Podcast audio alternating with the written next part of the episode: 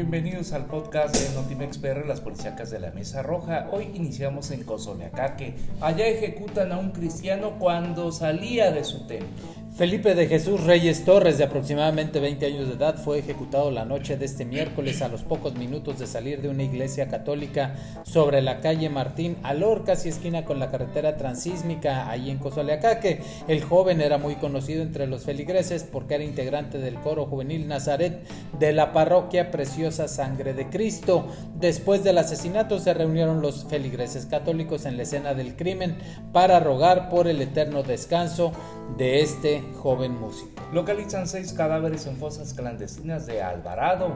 La última semana de búsquedas de las fosas clandestinas ubicadas en Arbolillo tuvieron como resultado el hallazgo de seis cuerpos más.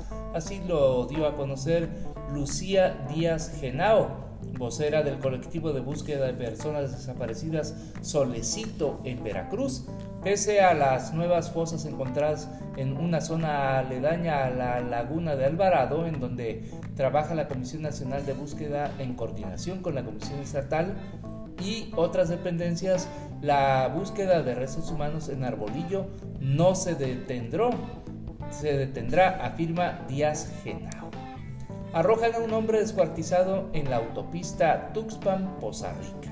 Así es, en primera instancia las autoridades correspondientes fueron informadas sobre la autopista Tuxpan a México sobre el kilómetro 257 en donde encontraron una cabeza humana en las inmediaciones de la empacadora de Lichis, arribando uniformados quienes acordonaron el lugar de los hechos y minutos más tarde varias llamadas al 911 de emergencia, vecinos del fraccionamiento Jardines sobre la calle Río Nautla fueron ubicados y asegurados dos brazos y parte de la región torácica, así como órganos humanos, ahí en el municipio de Tuxpan.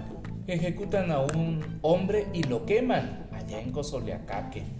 Un hombre fue ejecutado y su cuerpo intentó ser quemado en el fraccionamiento Las Olas, en el municipio de Cozoleacaque, alrededor de la una de la madrugada de hoy jueves.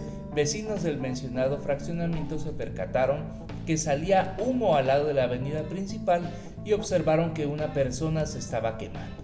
Tras la llegada de los uniformados, estos eh, dieron cuenta de que el cuerpo era de un hombre envuelto en bolsas de plástico, así como cartones. Ejecutan a taxista en Cuichapa, Veracruz. El conductor del taxi 57 de Providencia fue ejecutado de varios disparos de arma de fuego durante la madrugada de este jueves en un camino de la colonia Las Palmas en la comunidad Los Ángeles. Hombres armados lo interceptaron, lo bajaron de la unidad de alquiler y lo ejecutaron según los primeros informes. Un equipo de peritos en criminalística realizó una inspección ocular para después dar paso al levantamiento del cadáver y ser trasladado a las instalaciones del CEMEFO allá en el municipio de Córdoba. Imputado del homicidio de María Elena Ferral rinde declaración en audiencia intermedia.